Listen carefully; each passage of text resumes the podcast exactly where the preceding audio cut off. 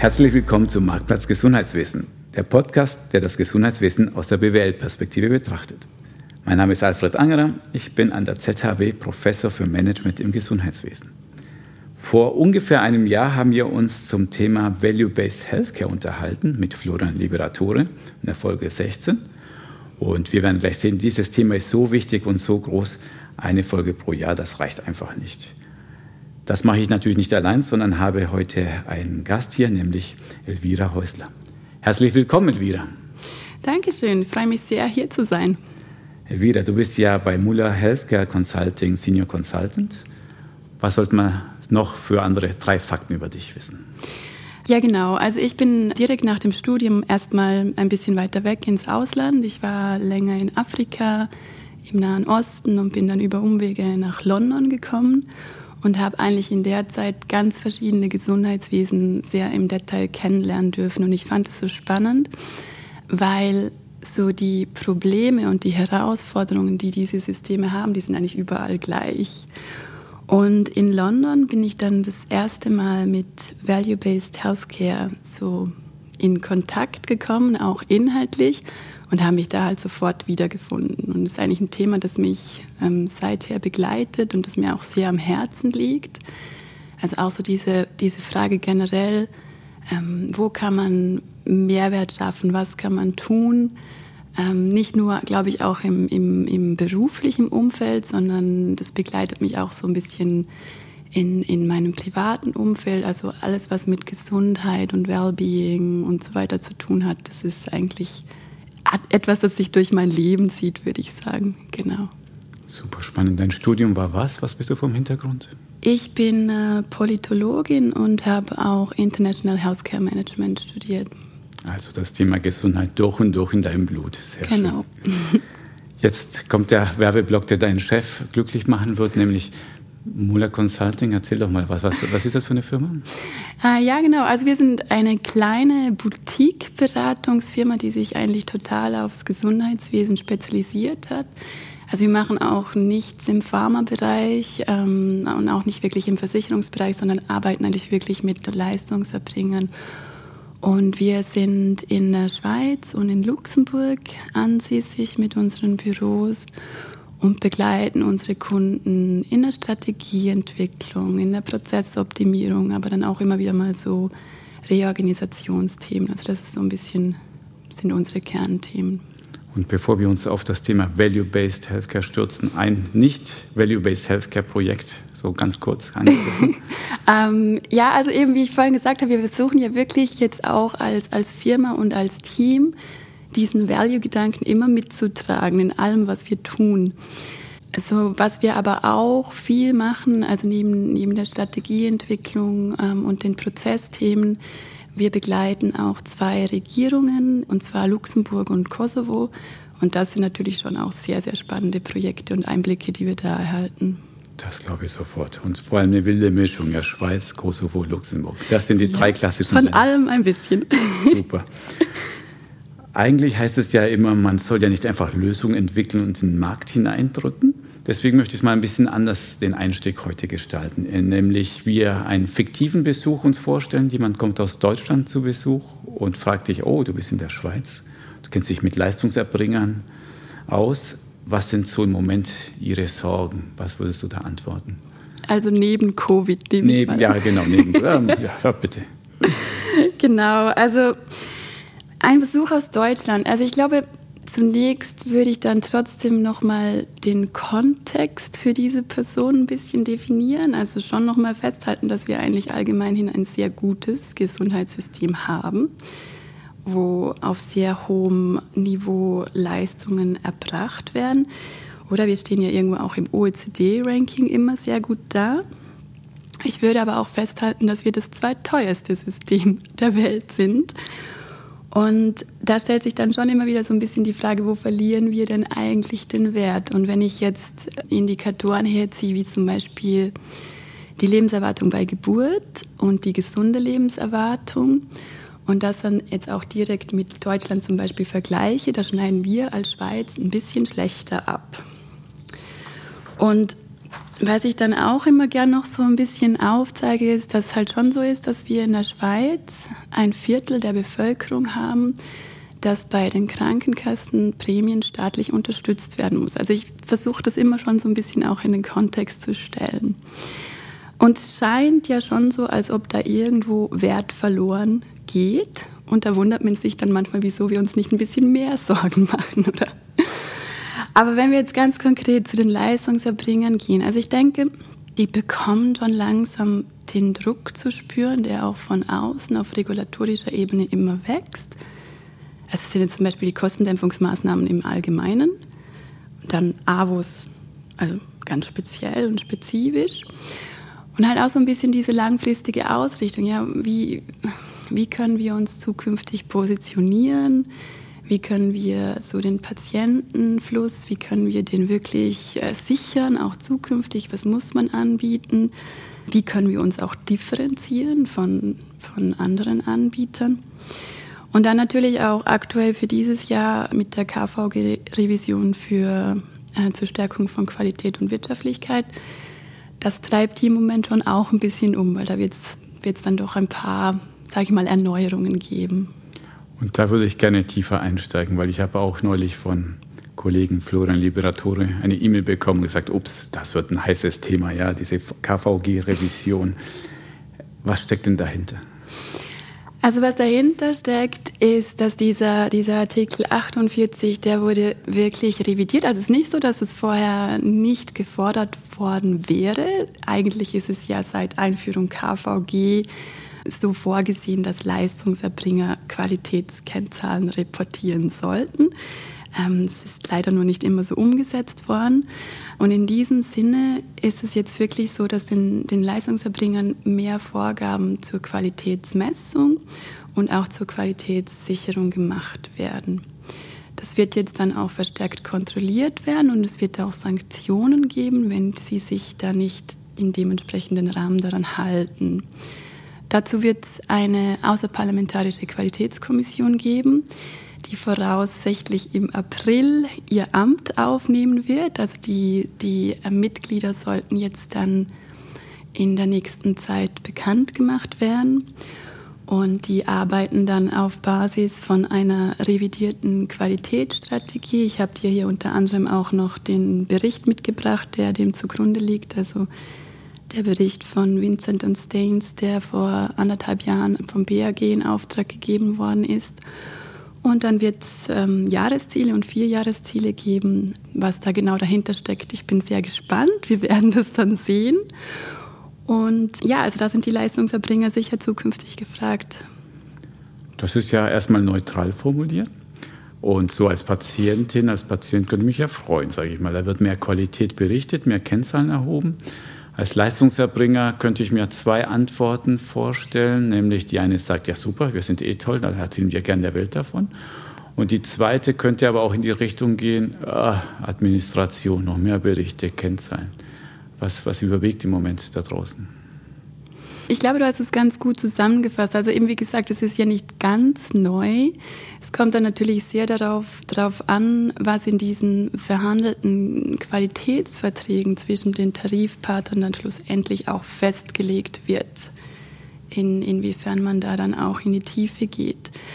Es gibt sicherlich welche, die einfach schon von anhin zu betriebsinternen Zwecken schon mehr gemacht haben. Denen wird es sicher leichter fallen. Und es wird sicherlich auch eine, eine Menge von Leistungserbringern geben, die sich da ein bisschen neu finden müssen. Kann man das konkretisieren? Kannst du dir vorstellen, ja, das wird eine Kennzahl sein, die wir heute oder in der Zukunft erwarten könnten, man weiß ja noch nicht genau, und bisher aber noch nicht hatten? Das können wir leider so noch nicht so genau sagen, weil es sehr stark von diesen vier Jahreszielen abhängen wird, was bis heute noch nicht offiziell verfügbar ist. Aber besteht die Gefahr, dass man das wieder zu Tode äh, verwässert und dann so den kleinsten gemeinsamen Nenner äh, findet und sagt, okay, wir reportieren nur aggregiert im zehn Jahres Zeitraum ganz grobe Kennzahlen und das wieder so eine Übung für nichts wird? Also frage ich ganz provokativ. Die Gefahr besteht natürlich. Allerdings kann man zum Beispiel schon auch beobachten, dass auch die Kantone da teilweise schon ein bisschen vorpreschen, sage ich mal. Oder es gibt mittlerweile Kantone, die jetzt beispielsweise die Erhebung von Proms ganz klar in ihre Vorgaben reingenommen haben. Also wer auf der Spitalliste bleiben will, ist angehalten, da auch zukünftig Proms zu erheben.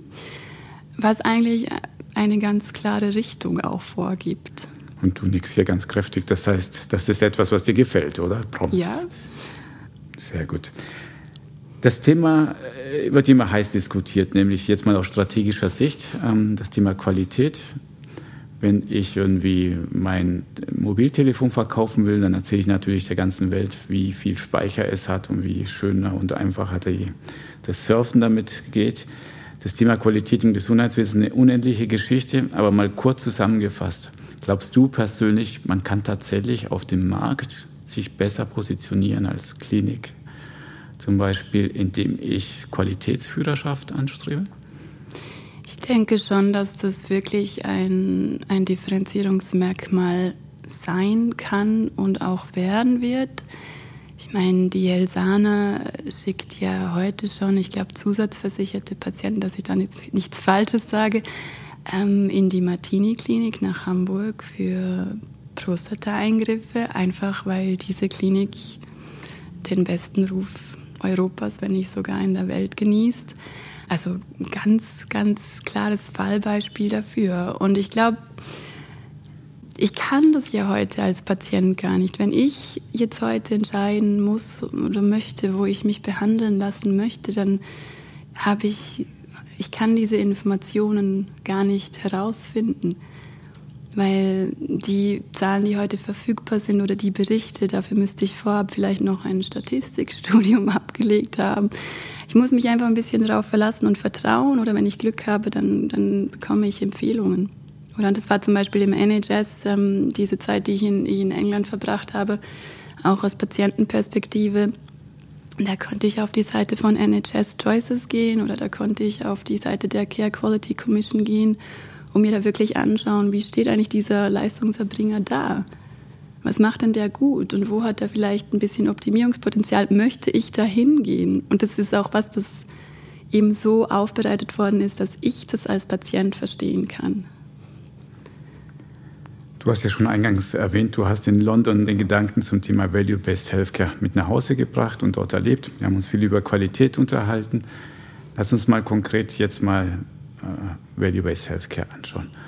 Und nur mal als kleine Erinnerung, ja, da kommt ja meine Schwiegermutter und fragt, Moment mal, was ist dieses neumodische Zeug? Was ist das jetzt? Was ist das? Was, was soll ich meiner Schwiegermutter erzählen? Was ist dieses komische VBHC? Genau, also dieses VBHC, ja, da fängt es halt schon ein bisschen an. Oder wir haben halt natürlich jetzt irgendwo einen englischen Begriff importiert.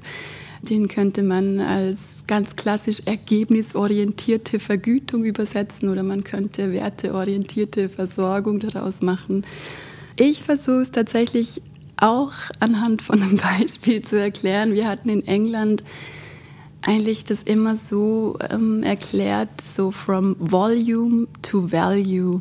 Also dass wir, anstatt wie wir das heute machen, zählen, wie viel Hüfteingriffe haben wir eigentlich gemacht, die wir auch vergüten, nämlich nur die Anzahl, möchten wir hin zu einem System, wo wir schauen, wie gut haben wir diese Eingriffe eigentlich gemacht. Und dieses wie gut ist immer im Zusammenhang mit dem Patienten. Also was ist, was ist das subjektive Empfinden vom Patienten auch, wie, wie gut diese äh, Behandlung gemacht worden ist.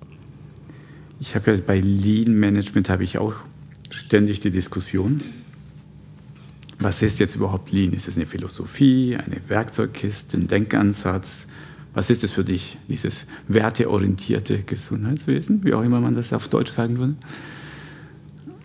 Also die ganz klassische Definition oder von Porter, der einfach die Gleichung aufgestellt hat, der Patientennutzen wird berechnet durch den patientenrelevanten Outcome, durch die Kosten, die dafür aufgewendet sind. Und ich glaube, was halt auch ganz wichtig ist, dass man das immer wieder in den Kontext stellt. Das ist ja nicht neu. Diese Idee von Value-Based Healthcare ist nicht neu.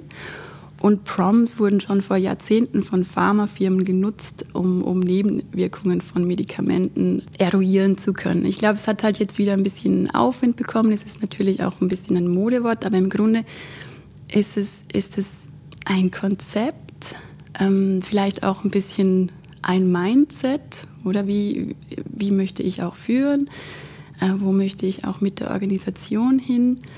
Ja, also ich glaube, was man so ein bisschen beobachten kann, eben der klassische Ansatz von Porter, dann auch gekoppelt mit diesem Vergütungsgedanken. Deswegen habe ich am Anfang auch gesagt, man könnte das übersetzen als ergebnisorientierte Vergütung. In Europa kann man das jetzt so ein bisschen eher beobachten, dass das Verständnis, soll ich sagen, ein bisschen von diesem klassischen Porter-Konzept weggeht und dass oft nur der obere Teil von dieser Gleichung auch als als Value-Based Healthcare gesehen wird. Aber vielleicht muss man es auch gar nicht so kompliziert machen. Vielleicht kann man auch einfach sagen, wo geht heute Wert verloren und was können wir machen, damit es besser wird, innerhalb von den Ressourcen, die wir zur Verfügung haben.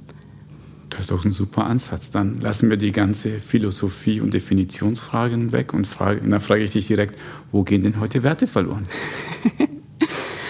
Ja, ich habe es eben anfangs so ein bisschen gesagt, oder mit, mit ähm, diesen Kennzahlen, wenn man irgendwie die Lebenserwartung at birth, als bei Geburt anschaut und dann die gesunde Lebenserwartung, die, glaube ich, bei der Schweiz irgendwo bei 60 liegt und gleichzeitig steigen unsere Gesundheitskosten. Jetzt kann man natürlich verschiedene Thesen aufstellen. Ist es so, weil wir so einen guten Zugang haben? weil wir vielleicht durch diesen guten Zugang schneller mehr feststellen können an Erkrankungen, die vielleicht in anderen Ländern, die weniger guten Zugang gar nicht gefunden werden. Und da haben wir eigentlich schon so eine erste Hypothese, vielleicht Überversorgung, oder? Dass wir halt ein sehr großes Angebot haben, dass wir, dass wir vielleicht auch Eingriffe machen, die keinen Mehrwert bringen, weil auch ein gut gemachter Eingriff, der nicht unbedingt sein hätte müssen, bringt in dem Sinn nicht wirklich den Mehrwert. Das ist das eine. Und dann auf der anderen Seite, wir hatten das eingangs ein bisschen angesprochen, als wir uns unterhalten hatten, ist auch so dieser Silo-Gedanken, oder? Heute ist jeder so ein bisschen für sich. Ähm, es gibt sehr viele Unterbrüche, auch in der, in der Vor- und in der Nachversorgung. Da geht wahnsinnig viel Information verloren, da gibt es Doppelspurigkeiten. Ein großer Bereich könnte aber natürlich auch die Digitalisierung sein oder was wir da auch zum Beispiel an Zeit verlieren oder es passieren Fehler, weil Daten nicht sauber erfasst werden können, weil sie nicht sauber gelesen werden können und so weiter. Also ich glaube, da gibt es ganz verschiedene Bereiche, wo wir Wert verlieren im Moment. Wenn das ein Videopodcast wäre, ich hätte ja heftig genickt, das hätte man nicht gesehen. Ich sehe das genauso. Wo ich jetzt den Schwenkchen bekommen möchte, ist weg vom, wir brauchen ein anderes Gesundheitssystem. Da können wir vielleicht später nochmal drauf zurückkommen, weil das ist ja bekannt, äh, viele bekannte Elemente. Äh, der hart, knallharte BWLer es würde jetzt sagen, ja gut, aber Überversorgung, hm, habe ich ein paar OPs mehr, ist doch gar nicht so schlecht. Ja. Also bringen wir das mal runter auf äh, Organisationsebene. Also ich bin jetzt die Chefin einer Klinik oder von Praxis, wo auch immer.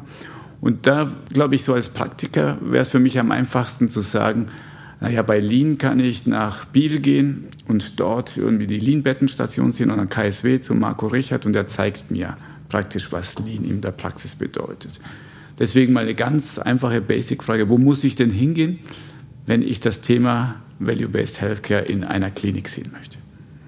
Ja, also natürlich in erster Linie ans USB in Basel zum Dr. Florian Rüther und seinem Team, die ja schon vor mehreren Jahren das Thema aufgenommen und sehr erfolgreich gestartet haben. Was man aber, glaube ich, schon auch sehen muss, oder Value-Based Healthcare, es, es, ist, es ist ein Konzept und im Unterschied zu jetzt anderen Tools muss man sich, glaube ich, auch davon verabschieden, dass man innerhalb von sehr kurzer Zeit Resultate haben kann, die sich dann auch direkt auf der Kostenrechnung oder auf dem jeweiligen Kostencenter bemerkbar machen, oder? Es sind einfach, wenn ich jetzt zum Beispiel hergehe und Proms erhebe, dann brauche ich sicher anderthalb bis zwei Jahre, bis ich da überhaupt die notwendigen Daten habe, damit ich dann aussagekräftige Analysen machen kann. Weil der Prozess, also der Patient wird begleitet, er bekommt den ersten Fragebogen bei der Diagnose und dann je nach ähm, Krankheitsbild wird der einfach über die Zeit hinweg begleitet. In, es können drei Monats, sechs Monatsabstände sein. Und es ist einfach ein, ein längerer Prozess. Und ich glaube, das ist einfach auch fürs Verständnis ganz wichtig. Das ist ähm, nicht so was, wo man jetzt so ein Quick Win, wie man so schön sagt, machen oder haben kann, sondern es ist wirklich was Langfristiges, das dann aber auch große Nachhaltigkeit hat, wenn es richtig umgesetzt wird.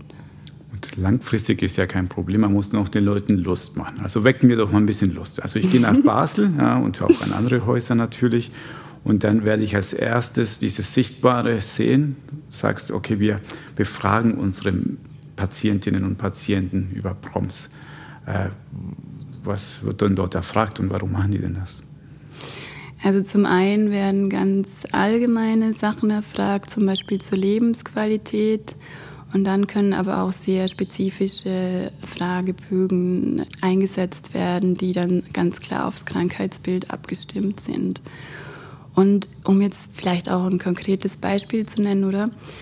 Wenn ich jetzt einen Eingriff habe, ähm, bin an Krebs erkrankt, habe einen größeren Eingriff, der auch eine OP nach sich zieht, dann werden da zum Beispiel auch so Fragen auftreten, wie es mir denn jetzt geht ähm, in, meinem, in meinem Alltag, wie ich mich fühle, ob ich mich frei bewegen kann und möchte, trage ich die gleichen Kleider, also alles so diese Sachen, zum Beispiel auch spezifisch für eine Frau, die eine, eine ähm, Brustkrebsbehandlung durchläuft. Und das sind halt schon oft auch diese Fragen, für die haben wir so im heutigen Setting oft keine Zeit und dann gehen halt Dinge verloren.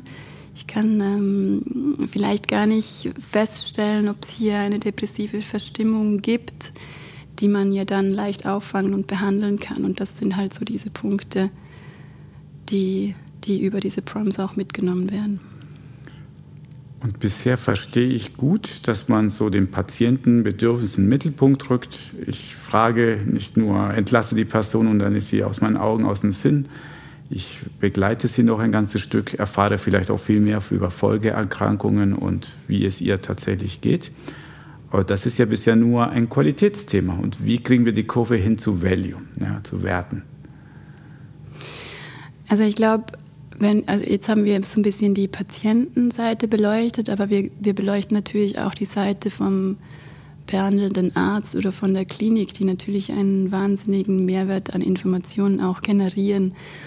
Sei es jetzt dieser Fragebogen, ähm, der ausgefüllt wird, bevor diese besagte Patientin das Arztzimmer betritt, habe ich schon eine ganze Menge Zeit gespart, weil diese Fragen, die ich ohnehin stellen hätte wollen oder sollen, die liegen mir schon vor.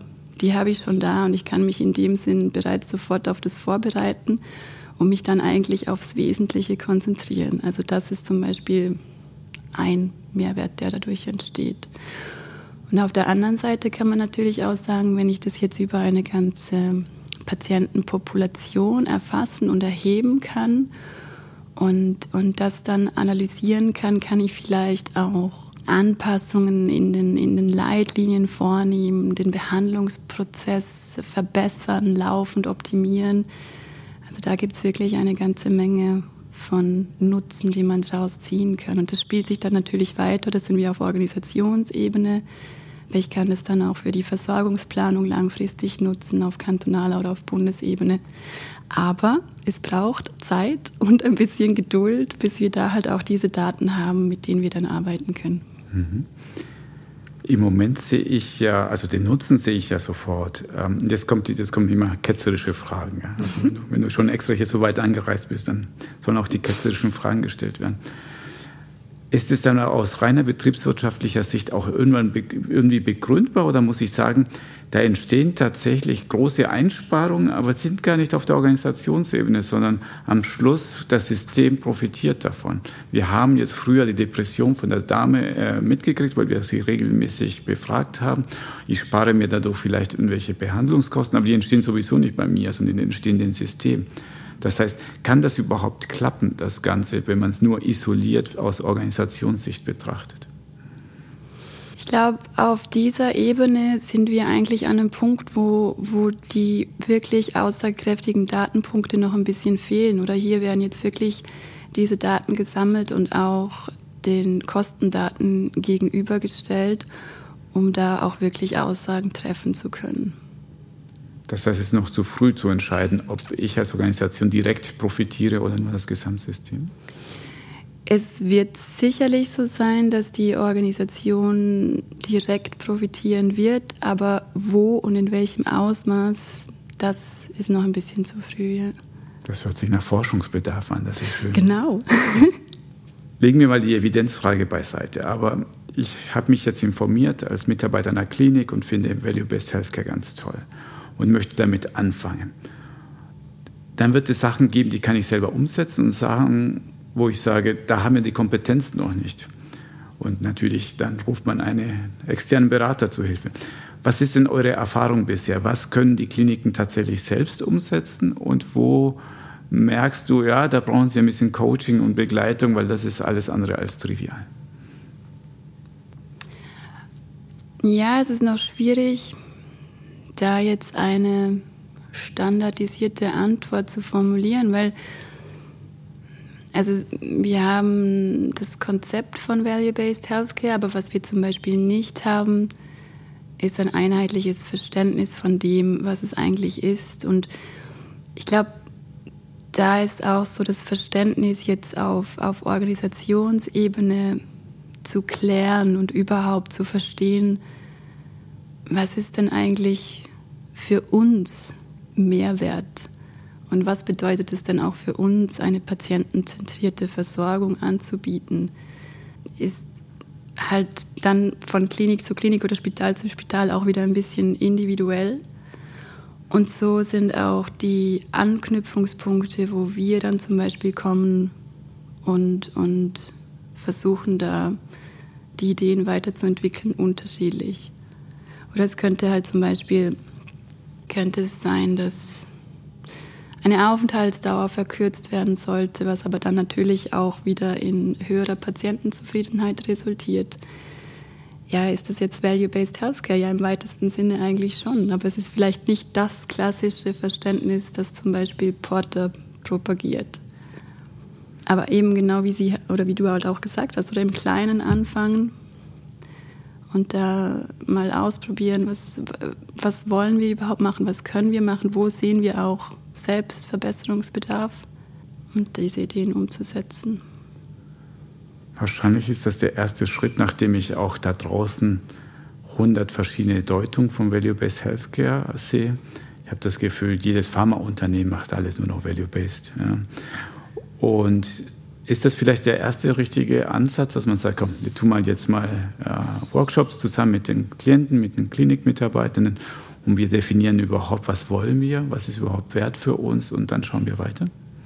Das ist sicherlich ein Ansatz. Also ich glaube, das kann man im Moment auch beobachten. Es ist ein Modewort, ganz klar.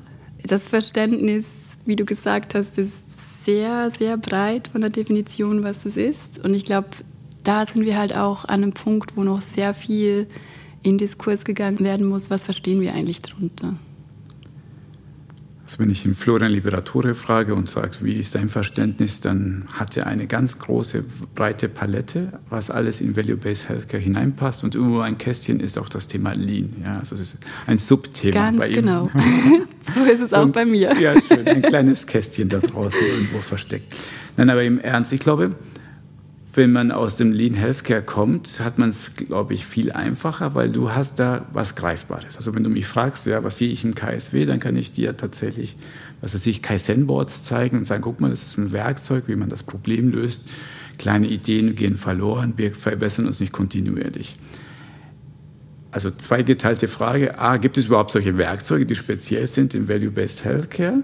Und zweitens, ist das vielleicht, wenn es nicht so gibt, der Grund, warum das so schwammig bleibt, weil wir nicht so was Greifbares haben, einen Werkzeugkasten, den man einfach auspackt und sagt, komm, damit machst du dein Unternehmen value-based basiert. Ja, ich glaube, das Value-Based setzt wie noch eine Stufe darüber an. Also es ist eben ein Konzept mit vielleicht mittlerweile auch verschiedenen Strömungen oder Porter hat seine Strategic Agenda definiert, wo er mit den Integrated Practice Units startet und das wirklich schön aufgelistet hatte, was wäre denn jetzt dieser, dieser Prozess, den man folgen müsste, wenn man jetzt ein Value-Based Healthcare Spital werden möchte. Dann gibt es auf europäischer Seite sehr viel Definition und Arbeiten von Professor Muir Gray oder auch das EIT, welches die Implementation Matrix mit fünf Dimensionen erstellt hat. Aber ich glaube, das sind alles große, komplexe Fragestellungen, die einen riesen Change mit sich ziehen. Und wir haben ein Beispiel in Europa, nämlich das Karolinska Spital, das eigentlich ursprünglich komplett als Organisation, also als Unispital, nach Value-Based Healthcare transformiert hätte werden sollen. Und das ist leider missglückt. Also oh, ich glaube, ja. ähm, ich glaube, es ist so, wie so eine Kombination aus beidem. Also dass man irgendwo klein anfängt, vielleicht eben mit einem motivierten Team, das gerne was machen möchte, das vielleicht Proms erheben möchte oder auf Klinikebene mal beginnt, das zu pilotieren und zu testen, aber gleichzeitig auf strategischer Ebene wirklich auch schon denkt, weiterdenkt, wie möchten wir diesen Gedanken von diesem, von diesem Value bei uns unternehmensstrategisch verankern und eigentlich auch weiterführen. Also dass man wirklich von beiden Seiten kommt und es dann so weiterentwickelt. Und für alles andere ist es halt einfach, ja, es ist, es ist noch ein bisschen früh. Ja, aber ist doch auch gut, da kann man noch als Pionierin hier ähm, sagen, guck mal, so funktioniert das Ganze. Aber wenn du schon hier dieses Musterbeispiel oder Fallbeispiel Karolinska erwähnst, das, und das wenn du sagst, es ist gescheitert, dann muss ich ja zweimal nachfragen. Erstens, was wollten die machen? Und zweitens, warum hat es nicht geklappt? Also was sie machen wollten, ist tatsächlich die ganze Organisationsstruktur oder eigentlich das ganze Unternehmen nach diesen Prinzipien, äh, wie Porter sie definiert hat, aufbauen und organisieren. Und ich meine, man kann ja natürlich jetzt leider von hier aus in der Schweiz nicht ganz genau da hineinschauen, was wirklich passiert ist. Wahrscheinlich hatte halt schon vieles auch damit zu tun, dass man vielleicht ein bisschen schnell sehr viel wollte und so ein Riesenunternehmen mit so vielen Menschen mitzunehmen auf so eine Reise war vielleicht ein bisschen ein zu großes Wagnis. PROMS haben wir schon gehört, also Patient-Related Outcome Measures. Haben wir noch nie definiert hier, aber gerne hier nachgeliefert. Was sonst hätten die da in Karolinska gemacht? Also ich möchte das gerne konkretisieren. Sie haben zum Beispiel oder ich meine, wenn der Porter von Integrated Practice Units spricht, dann spricht er eigentlich auch davon, dass diese klassischen Aufteilungen vom Spital, wie wir das heute kennen, aufgebrochen wird. Also dass wirklich auch das Spital so organisiert wird, dass zum Beispiel auch jemand aus der Finanzabteilung in der jeweiligen Abteilung sitzen kann und dass es nicht mehr eine Finanzabteilung gibt, die ganz weit weg im administrativen Trakt sitzt, sondern dass halt dieser, dieser interprofessionelle Gedanke, der ja eigentlich auch dem Value-Based Healthcare irgendwo zugrunde liegt, dass der in der ganzen Unternehmung auch gelebt wird und dass die auch so organisiert wird. Und da wäre es natürlich spannend, mehr zu erfahren, ob diese Interdisziplinarität ob es daran gescheitert ist oder deswegen oder trotz, also da genau. muss man genau. noch ein bisschen mehr vor. Und halt eben wahrscheinlich auch da daraus lernen dürfen ähm, für die Zukunft. Spontan dein Bauchgefühl, wenn ein Klinikdirektor zu dir kommt und sagt, ähm, ja, jetzt haben wir jede Menge Stabstellen schon für dieses komische Lean geschaffen. Sollen wir auch noch eine neue Stabstelle hier zum Thema Value-Based Healthcare oder tue ich die in mein Qualitätsteam oder Business Development? Was mache ich jetzt mit dem Thema? Ja, genau, das ist eine sehr gute Frage, die tatsächlich auch schon vorgekommen ist. Auch da, also ich glaube, das eine soll das andere nicht ausschließen, sondern man soll auch da halt diesen Gedanken verfolgen, dass das, dass das ja alles irgendwo integriert werden soll, dass man die Synergien nutzen kann und soll. Es soll, ich glaube, das Value-Based Healthcare soll ja auch nicht etwas sein, das jetzt irgendwelche andere Sachen ablöst, sondern wenn man so will, kann ich einfach noch eine weitere Dimension an Informationen dazu gewinnen. Und so gesehen soll es einfach etwas sein, das integriert wird, wie als Putzleteil in das, was schon besteht und gut läuft. Und gerade jetzt bei Lean, oder ich meine, wenn ich es jetzt ganz auch ein bisschen provokativ herunterbreche und ich vereinfache. einiges aus, nur zu, nur zu bitte. Da, da kann ich ja eigentlich sagen, ähm, bei Lean nehme ich halt die überflüssigen Ressourcen, ähm, die nicht wertsteigernd sind, raus. Und bei Value-Based Healthcare versuche ich mehr Wert zu generieren. Also irgendwo, für mich ist es nicht mutually exclusive, sondern es sind eigentlich Dinge, die ineinander greifen. Und ob ich das jetzt, eben wie ich anfangs gesagt habe, ich glaube, man muss das auch nicht so kompliziert machen. Und, und vielleicht ist es auch der Begriff, der viel zu überladen ist. Dass man sich einfach aufs Wesentliche konzentriert. Wo verlieren wir denn wirklich Wert und wo können wir was besser machen? Du hast ja vorhin auch gesagt, klein anfangen. Großdenken. Großdenken, ja, das, das ist auch schön. Ähm, wo kann man denn klein anfangen? Also sagt, ja, ich habe jetzt mal hier, ich, ich gebe dir mal ein bisschen, ein paar 10.000 Franken ja, und so ein bisschen Ressourcen. Wo fängst du dann an?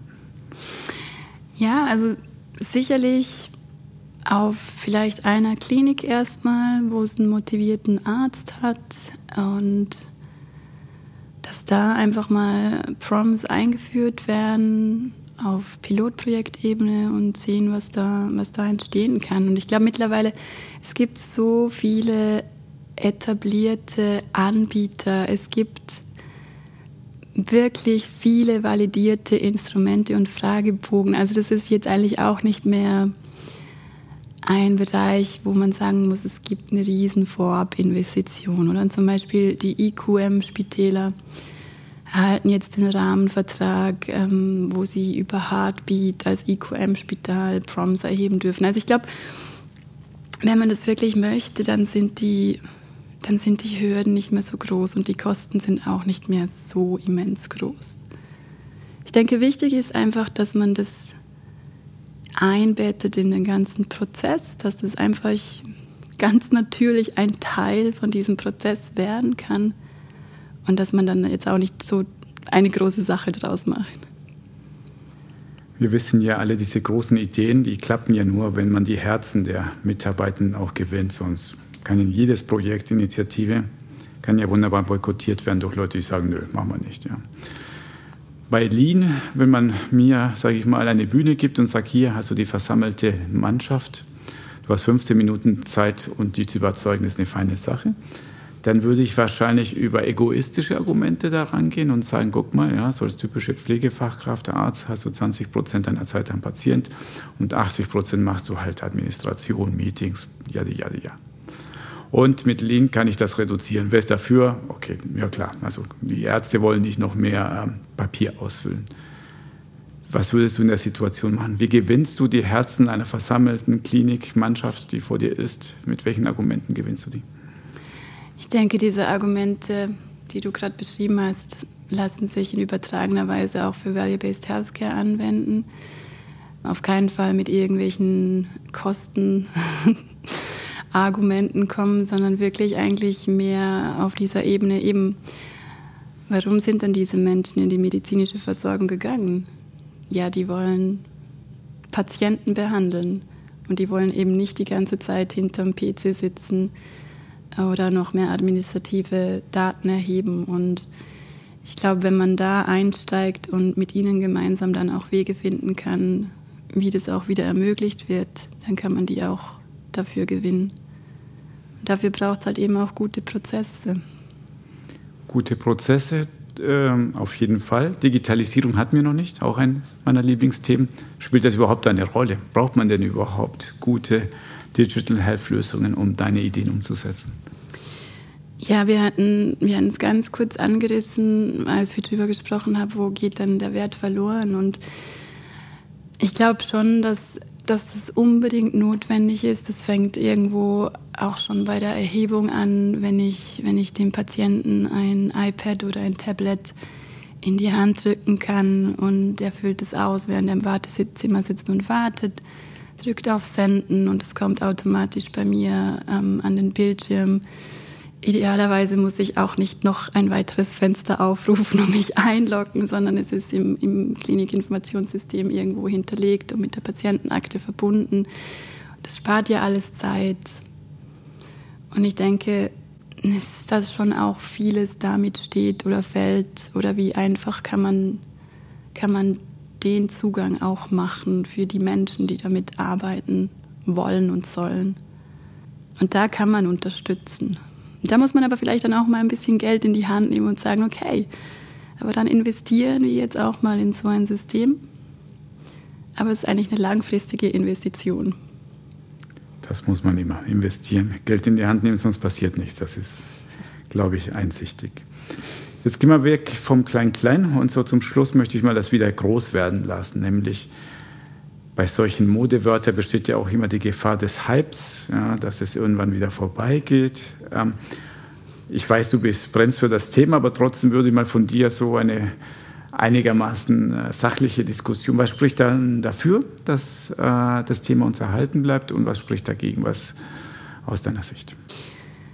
Ich glaube, was dafür spricht, ist, dass sich die regulatorischen Rahmenbedingungen jetzt wirklich verändern, dass es mehr Druck in diese Richtung gibt. Ich habe es vorher auch schon kurz angesprochen, oder wenn, wenn Kantone das jetzt natürlich auch vorgeben, dass Proms erhoben werden müssen, dann wird es nicht einfach so schnell wieder verschwinden können.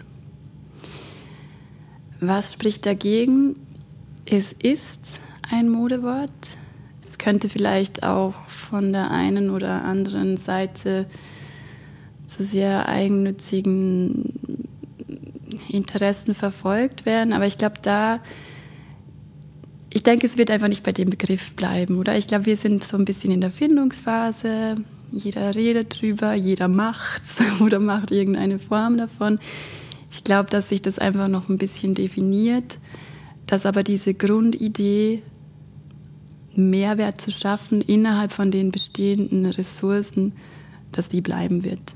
Weil wir können es uns ja gar nicht mehr leisten anders. Dann, ich wünsche mir, dass das äh, in Kraft tritt, dann war der Podcast ja nicht umsonst. Dann hat es sich ja voll gelohnt, darüber zu reden. Du hast es ja schon ein paar Mal erwähnt, äh, das Thema Regulation, Gesetze. Jetzt machen wir dich zur Gesetzgeberin. Jetzt bist du in diesem Denkexperiment die Chefin im Lande und darfst die Rahmenbedingungen ändern. Was änderst du tatsächlich? ja, ist eine sehr gute Frage. Also spontan würde ich sagen, die Anreize, die, die heute gesetzt sind, dass die das überhaupt ermöglichen, weil heute wenn ich jetzt zum Beispiel zu diesen Gedanken verfolge, dass ich vernetzt denke oder in Richtung integrierte Versorgung gehen möchte, dann zahle ich im Zweifel noch drauf, weil die Anreize in unserem Vergütungssystem einfach heute ganz klar anders gesetzt sind. Und das macht es halt natürlich auch schwierig, selbst wenn jetzt ähm, ein, ein Pionier, Leistungserbringer, sage ich mal, in diese Richtung gehen möchte, oder? Und das kommt auch wieder zu dem zurück, was wir vorher gesagt haben. Wie motivieren wir die überhaupt? Wie nehmen wir die mit? Und diese Anreize sind im, im Moment im System einfach sehr, sehr schwierig. Aber ich höre nur Zuckerbrot, Anreize. Wo ist die Peitsche? Kein Zwang, keine Pflicht, keine Verpflichtungen?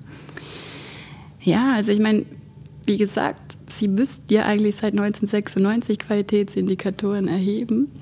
Und es ist einfach relativ wenig passiert würdest du die vorschreiben? Nicht nur ihr erhebt mal Kennzahlen, sondern ihr erhebt ab sofort folgende 20 Kennzahlen pro Diagnose. Ja, also einerseits vorschreiben, andererseits auch transparent machen. Jetzt nicht, nicht so, wie das in England eine Zeit lang gelebt wurde, herunterbrechen bis auf die einzelne Person. Ich glaube, das ist auch nicht so zielführend. Aber schon einfach ein bisschen mehr durch, durch Benchmarking oder Transparenz auch ein bisschen dafür sorgen, also im positiven Sinne, dass man sich einfach auch vergleichen kann und eigentlich auch möchte, dass man an dem Level ankommt, wo jetzt zum Beispiel mein Nachbar steht. Aber eben, ich meine, da halt vielleicht auch nochmal, ich glaube, du wolltest jetzt wahrscheinlich hören, ähm, mehr Peitsche. so ein bisschen aus, aus halt eben aus der Erfahrung von, von der Zeit in London in einem System, das, das da teilweise schon, also erstens gab es Abschläge direkt, finanzielle Abschläge, wenn bestimmte Indikatoren nicht erreicht worden sind oder man steht halt dann auch mal namentlich in der Zeitung bei diversen Vorfällen. Und davor haben ja dann Leute oder, oder soll ich sagen, Ärzte vor allem in einem anderen System auch Angst. Und ich glaube, das ist auch nicht unbedingt der richtige Ansatz, sondern vielmehr eine Fehlerkultur schaffen, in der man lernen kann und will und nicht unbedingt diese Shame and Blame Culture übernehmen. Es muss ja nicht gleich Shame and Blame, äh, so der schlechteste Arzt der Woche, der publik gemacht wird. Aber ich denke mir ganz ganz praktisch hier an die Pandemiezeit, wo ich sehr ernüchternd feststand, es gab Evidenz dafür und aus dem Ausland viele Beispiele. Masken tragen im ÖV ist gut und richtig.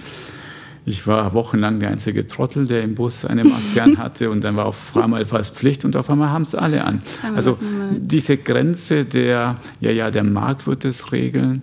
Also vielleicht bin ich jetzt auch komplett abgelöscht, aber wo würdest du sagen, na, diesen einen Schritt müssten wir oder müssten wir noch mehr Richtung Zwang oder Gesetz gehen? Und wo wir sagen, nee, das, das wäre eine Grenze, die überschritten werden würde? Es sind einfach die Rahmenbedingungen vielleicht wahnsinnig weit offen und die Rahmenbedingungen, um wirklich jetzt diesen, diesen ganz klassischen Value-Based Healthcare-Gedanken auch zu leben, wo zum Beispiel auch danach vergütet werden würde, die sind heute einfach nicht gegeben. Beispiel.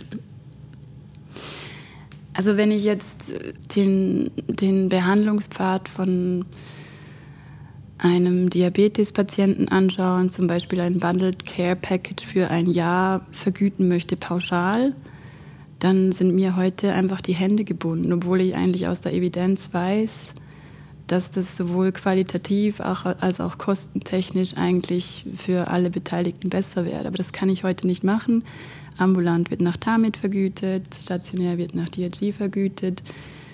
Die reden auch nicht wirklich miteinander und, und das ist aber heute so auch nicht vorgesehen. Also die Rahmenbedingungen sind einfach heute nicht gegeben. Kommen wir zum Schluss vielleicht so einer persönlichen Frage, nämlich wie geht es jetzt bei dir mit dem Thema weiter? Welche Initiativen, welche Projekte möchtest du im Bereich Value-Based vorantreiben? Ja, ich kann da, glaube ich, noch wo wir jetzt auch dran sind, noch ein bisschen was Konkreteres aus dem Nähkästchen erzählen. Oh, Nähkästchen haben wir gerne. Dass man, an das man vielleicht auch nicht immer gerade denkt. Oder wir hatten jetzt auch oder haben immer wieder Anfragen, ähm, wo es um den Spitalneubau geht.